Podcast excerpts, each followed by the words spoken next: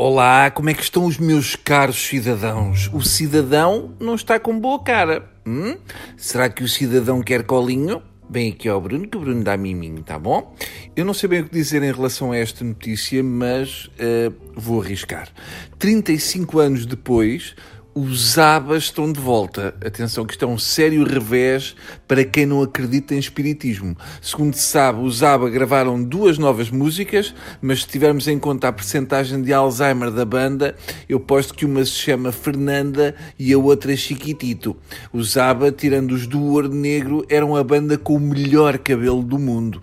Durante anos eu pensei que aquilo eram perucas, porque eles tinham um cabelo que metia inveja àquelas maquinetas para engraxar sapatos que há em alguns hotéis. Vistos de trás, os ABBA pareciam quatro suecas boas. Bom, vamos mudar de tema, que só de falar nos ABBA fiquei com o Chiquitita na cabeça para os próximos dois dias.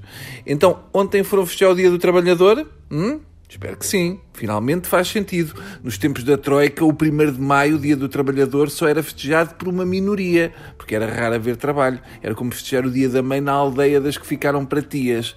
Quem tem mais de 2 milhões de razões para festejar o Dia do Trabalhador é o ex-ministro do PS, o Manuel Pinho. Agora ficámos a perceber que aqueles corninhos que ele fez no Parlamento eram para todos nós. Ele andava a meter-nos os cornos com o Espírito Santo. Agora sei o que sentiu o São José. Andávamos a pagar-lhe o ordenado ministro e alegadamente o rapaz a receber por fora. Eu digo alegadamente não por medo dos advogados, mas porque gosto de usar a ironia.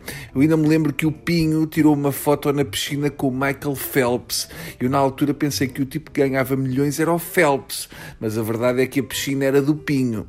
Segundo se sabe, Manuel Pinho está na China a dar aulas e conferências. Eu espero que não andem a ensinar aos alunos as suas práticas como ministro, ou então os coitados vão ter um futuro negro, porque na China a corrupção é punida com pena de morte. Entretanto, o Dr. Manuel Pinho já mandou dizer que vem a Portugal prestar depoimento, desde que avisado com antecedência. Uh, eu acho muito bem, avisem toda a gente que é para podermos ir esperá-lo ao aeroporto. O mais estranho, uh, ou não, é que os partidos andaram todos caladinhos sobre este tema até o Rui Rio ter abordado o assunto. Houve uma série de luto antes da indignação. Só há duas explicações para isto.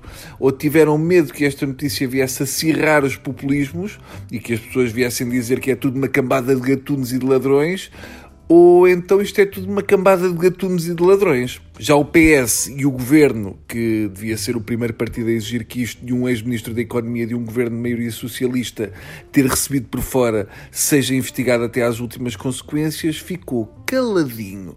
Provavelmente foi o Ciresp que não funcionou. Ou então estavam mais preocupados com essa cambada de gatunos e ladrões dos Kamov.